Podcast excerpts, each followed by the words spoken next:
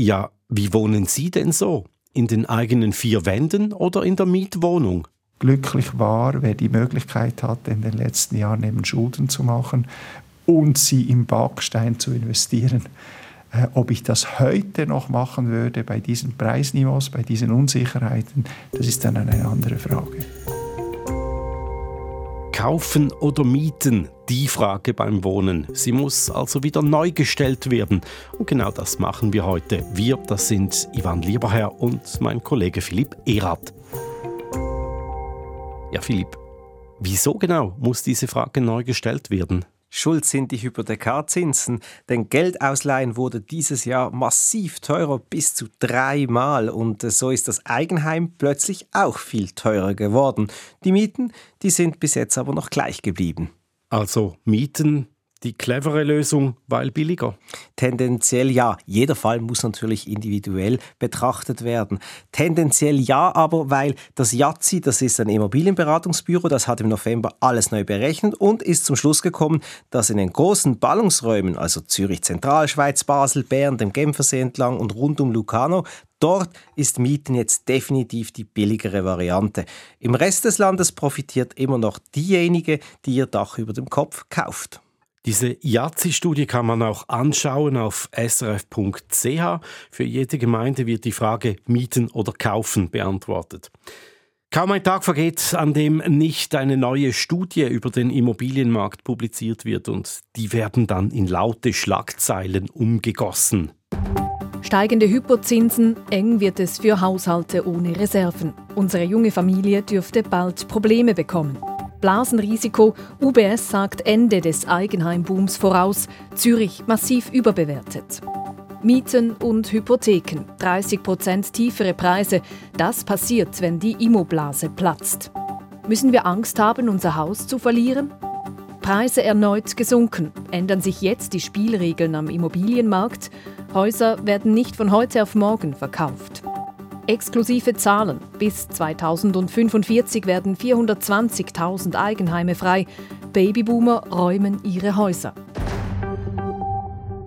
Eine kleine Bewegung wird zur großen Trendwende hochstilisiert. Oder täusche ich mich, Philipp? Brechen wirklich stürmische Zeiten an? Nein. Und deshalb machen wir auch diese Sendung. Wir bringen nicht die Immobilienblase zum Platzen, sondern die vielen Schlagzeilen. Aber was ist denn mit der Immobilienblase, die bald platzen soll?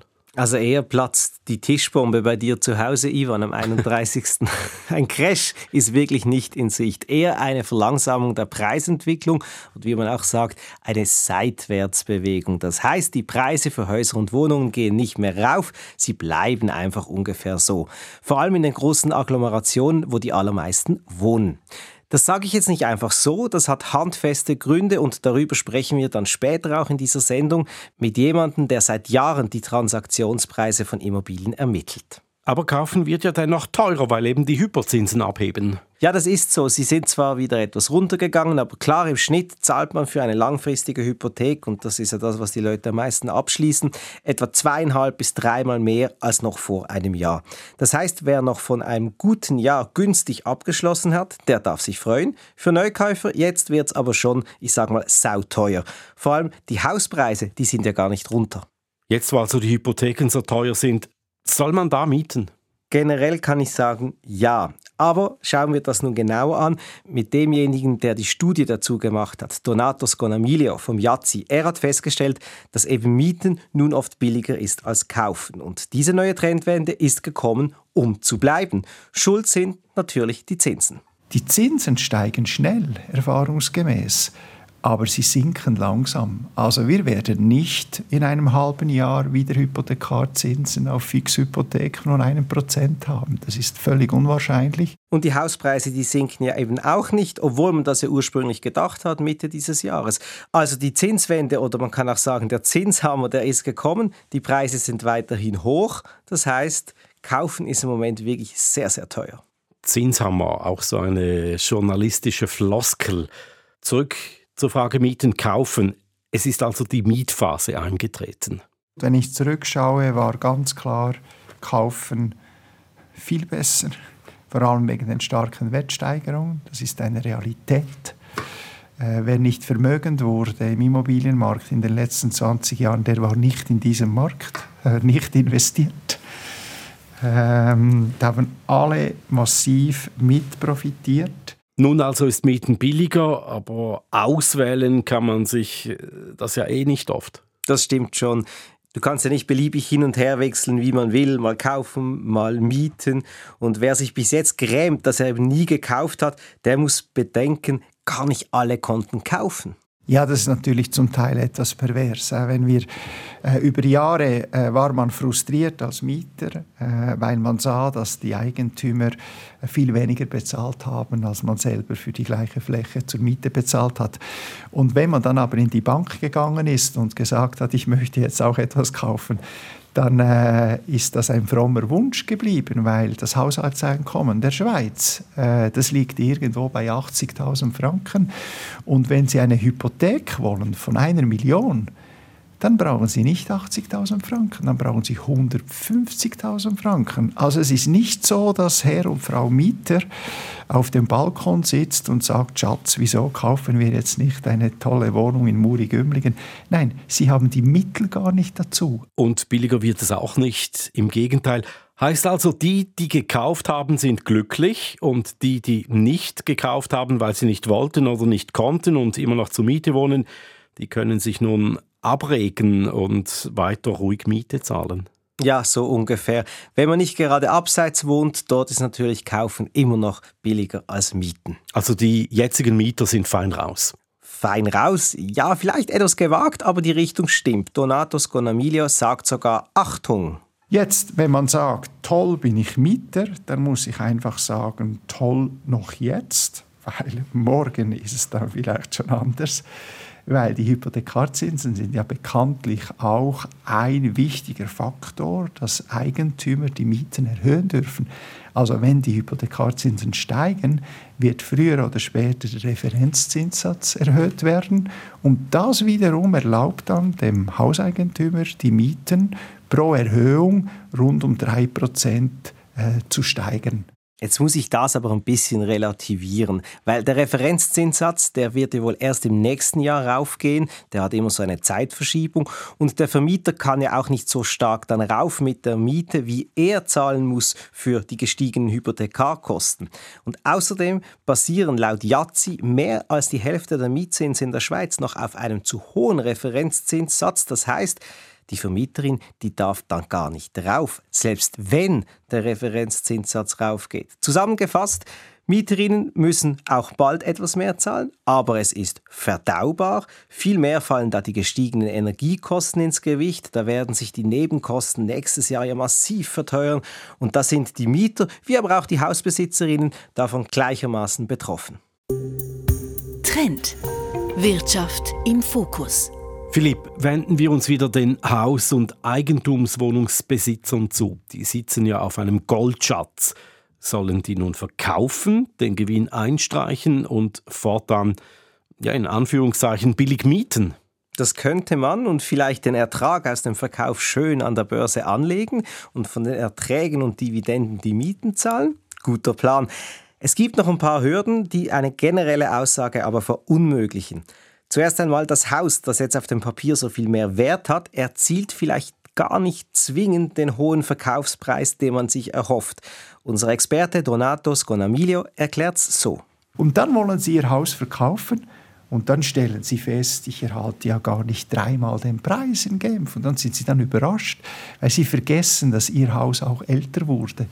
All diese Indizes, die publiziert werden, filtern das raus. Das heißt, das zeigt die Entwicklung einer gleichen Wohnung über die Zeit in gleicher Qualität. Jetzt ist aber das Haus 30 Jahre älter geworden und das Badezimmer sieht dann eher äh, nach Jugendstil aus und nicht mehr topmodern.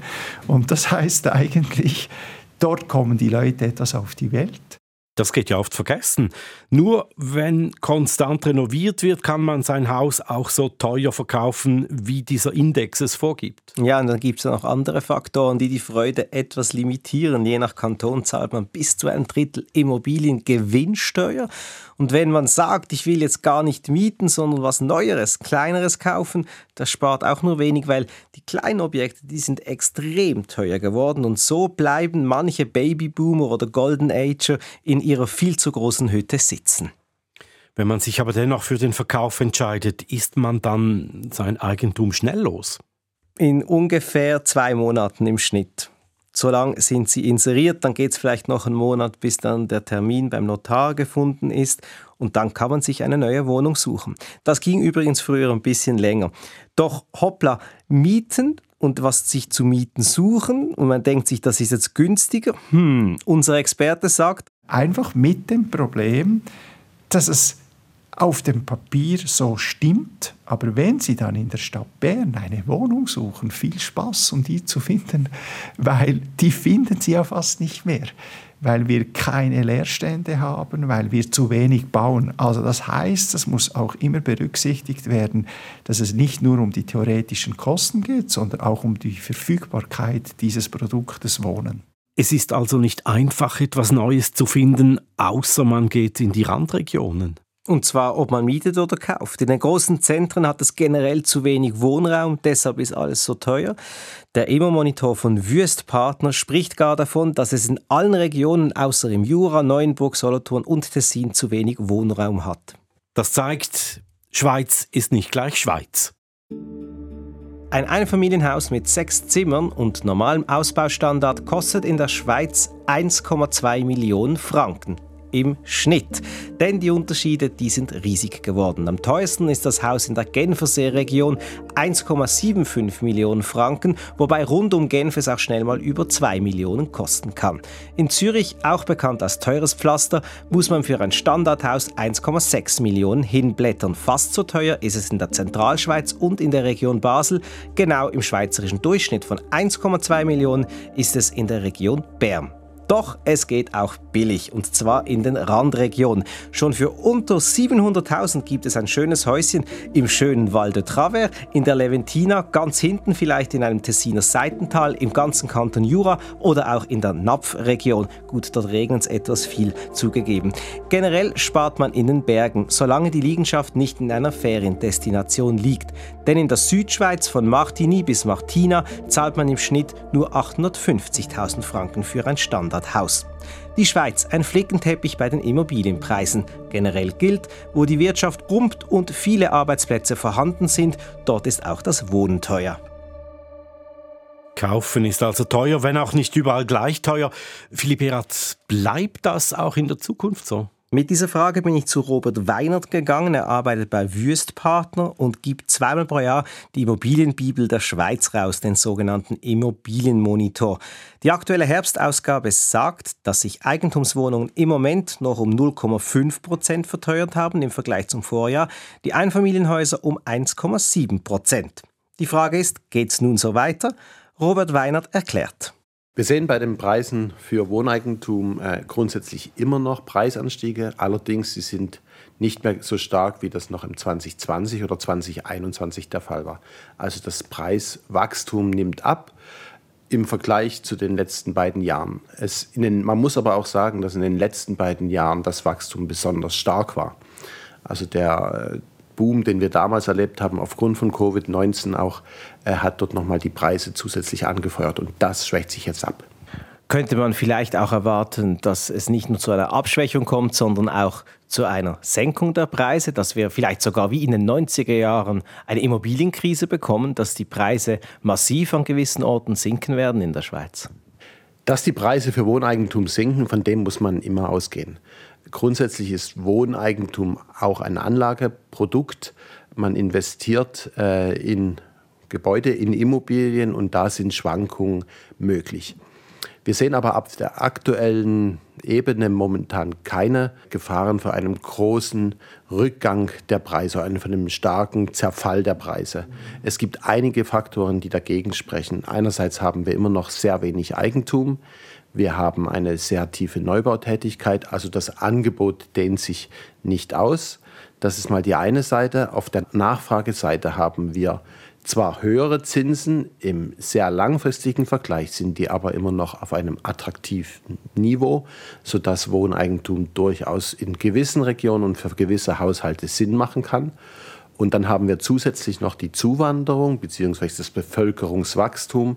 Und hier kommt ebenfalls eine Komponente dazu, die die Nachfrage stabilisiert. Und diese Faktoren zusammen dann schlussendlich sprechen für einen stabilen Wohneigentumsmarkt. Sie sprechen also von einer Seitwärtsbewegung, kann man sagen.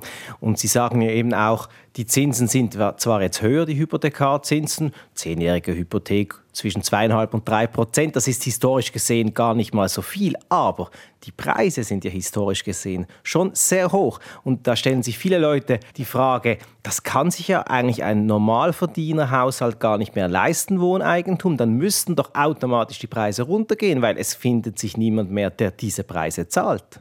Das ist tatsächlich so, dass die Wohn- oder die Nachfrage nach Wohneigentum nicht mehr bei allen in der ganzen Bevölkerungsschicht gleichmäßig vorhanden ist, sondern dass man ein gewisses Grundeinkommen, ein gewisses Grundvermögen braucht und das ist, musste immer größer werden in den letzten Jahren, um sich Wohneigentum leisten zu können.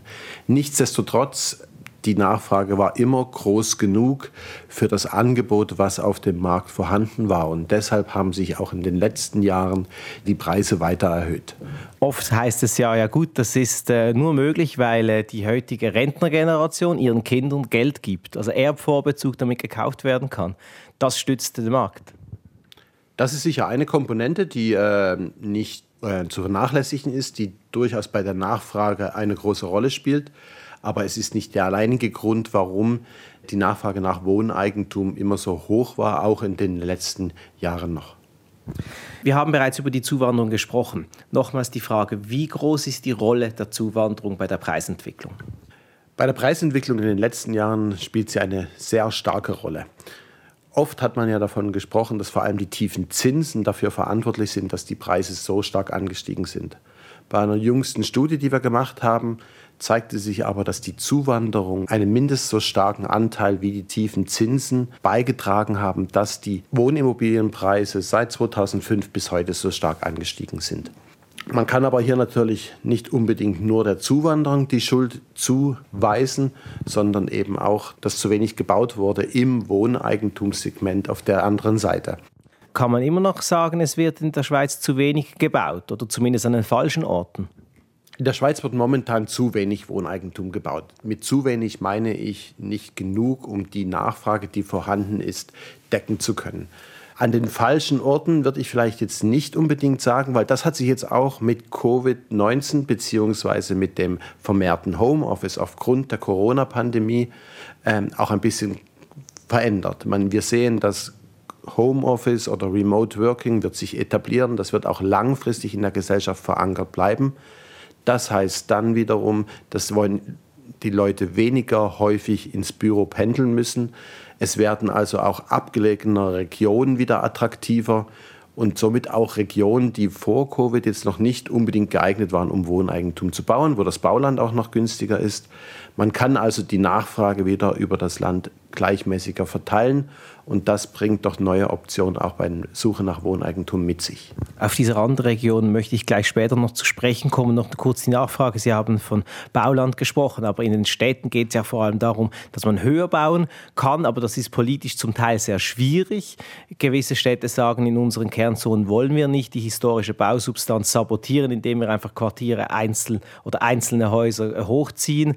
Wie sehen Sie die Rolle da? Ist es ein Problem, dass äh, die Städte nicht höher bauen? Die Politik spielt sicher eine Rolle, um Möglichkeiten und Anreize hier zu schaffen, um höher bauen zu können. Aber sie trifft jetzt nicht die alleinige Schuld. Oft sind es auch Anwohnerinnen und Anwohner bei äh, Objekten, bei Neubauobjekten, die bei einer höheren Ausnutzung dann auch Einsprache einlegen, weil sie nicht möchten, dass in ihrer Nähe dichter gebaut wird. Man möchte sehr oft, dass dichter gebaut wird. Man sieht den Vorteil dahinter, dass damit auch eine Bewegung gegen die Zersiedlung möglich ist. Aber man möchte es selten dort, wo man selber wohnt. Kommen wir auf die Randregion zu sprechen. Ich nenne es ein bisschen die abgehängte Schweiz. Da waren die Immobilienpreise lange Zeit sehr tief. Also ich spreche jetzt da vom äh, Jura, Val beispielsweise, oder auch die Seitentäler im Tessin, äh, aber auch das hintere Glarus. Wie sieht es jetzt dort aus? Ist das immer noch Status quo? Das heißt, dort ist und bleibt es billig? Diese Randregionen haben immer noch die tiefsten äh, Immobilienpreise bei Einfamilienhäusern oder Eigentumswohnungen. Das ist nach wie vor der Fall. Was wir aber in den letzten Jahren gesehen haben, insbesondere ab 2020, dass dort die Preisanstiege deutlich dynamischer waren, als das an den urbanen Regionen der Fall war. Das hängt eben auch damit zusammen, dass diese Regionen attraktiver geworden sind zum Wohnen, weil man nicht häufig oder nicht mehr täglich pendeln muss zum Arbeitsplatz das ist der andere Punkt und eben, weil sie noch eine deutlich tiefere Preise haben, vorweisen können, als das in den urbanen Regionen der Fall ist. Deshalb die dynamischeren Preisanstiege. Nichtsdestotrotz, das Niveau ist immer noch tiefer als das, was wir ja beispielsweise in der Innerschweiz oder in der Großregion Zürich oder am Genfersee sehen. Man hat immer von einer Blase gesprochen die letzten Jahre und gesagt, ja, ja, jetzt kommt sie dann zum Platzen die Zinsen sind schuld. Ihre Antworten sind jetzt ein bisschen differenzierter. Sie sagen, die Zinsen sind ja gar nicht so hoch historisch gewesen. Wir haben weiterhin hohen Bedarf an Wohnraum. Es wird nicht genügend gebaut. Das heißt, Sie sagen eigentlich, die Blase, die platzt nicht. Aber wir hatten ja mal eine Phase Anfang der 90er Jahre, da gab es die sogenannte Immobilienkrise. Glauben Sie, dass solch ein Moment wieder eintreten kann in nächster Zukunft? Dass ein solcher Moment nicht eintritt, das kann man nicht ausschließen. Momentan sind aber die Voraussetzungen doch anders, als wir das Ende der 80er Jahre und Anfang der 90er Jahre gesehen haben. Wir sehen nicht ein zu großes Angebot im Markt. Die Wohnbautätigkeit ist nach wie vor auf einem relativ tiefen Niveau. Also es wird nicht zusätzlicher Wohnraum geschaffen, der gar nicht gebraucht wird. Und das war eben ein Faktor, der stark zu der Immobilienkrise in den 90er Jahren beigetragen hat. Zusätzlich ähm, sind dort die Zinsen noch stärker angestiegen, als das jetzt im jüngst der Fall gewesen ist. Und diese veränderte Ausgangslage deutet schon darauf hin, dass wir nicht in der gleichen Situation sind wie Anfang der 90er Jahre. Nichtsdestotrotz, dass so eine Situation nicht eintritt, kann man nicht ausschließen. Soweit also Robert Weinert vom Immobilienberatungsinstitut Wüstpartner. Also auf unsere eingangs gestellte Frage, die eigenen vier Wände oder die Mietwohnung, da gibt es halt keine pauschale, allgemeingültige Antwort. Nein, die gibt es nicht. Es ist einfach so, dass Kaufen im Moment sehr viel teurer geworden ist, weil man bis zu dreimal mehr für die Verzinsung des geliehenen Kapitals zahlt währenddem die Mieten bis jetzt nicht raufgegangen sind. Und so hat sich das ein bisschen verschoben. Das heißt, tendenziell ist jetzt Mieten, vor allem in den großen Zentren, billiger als Kaufen. Trend heute mit dem Schweizer Immobilienmarkt im Fokus. Philipp Eratz hat genau hingeschaut für uns. Mein Name ist Ivan Lieberherr. Danke fürs Zuhören. Bis zum nächsten Mal.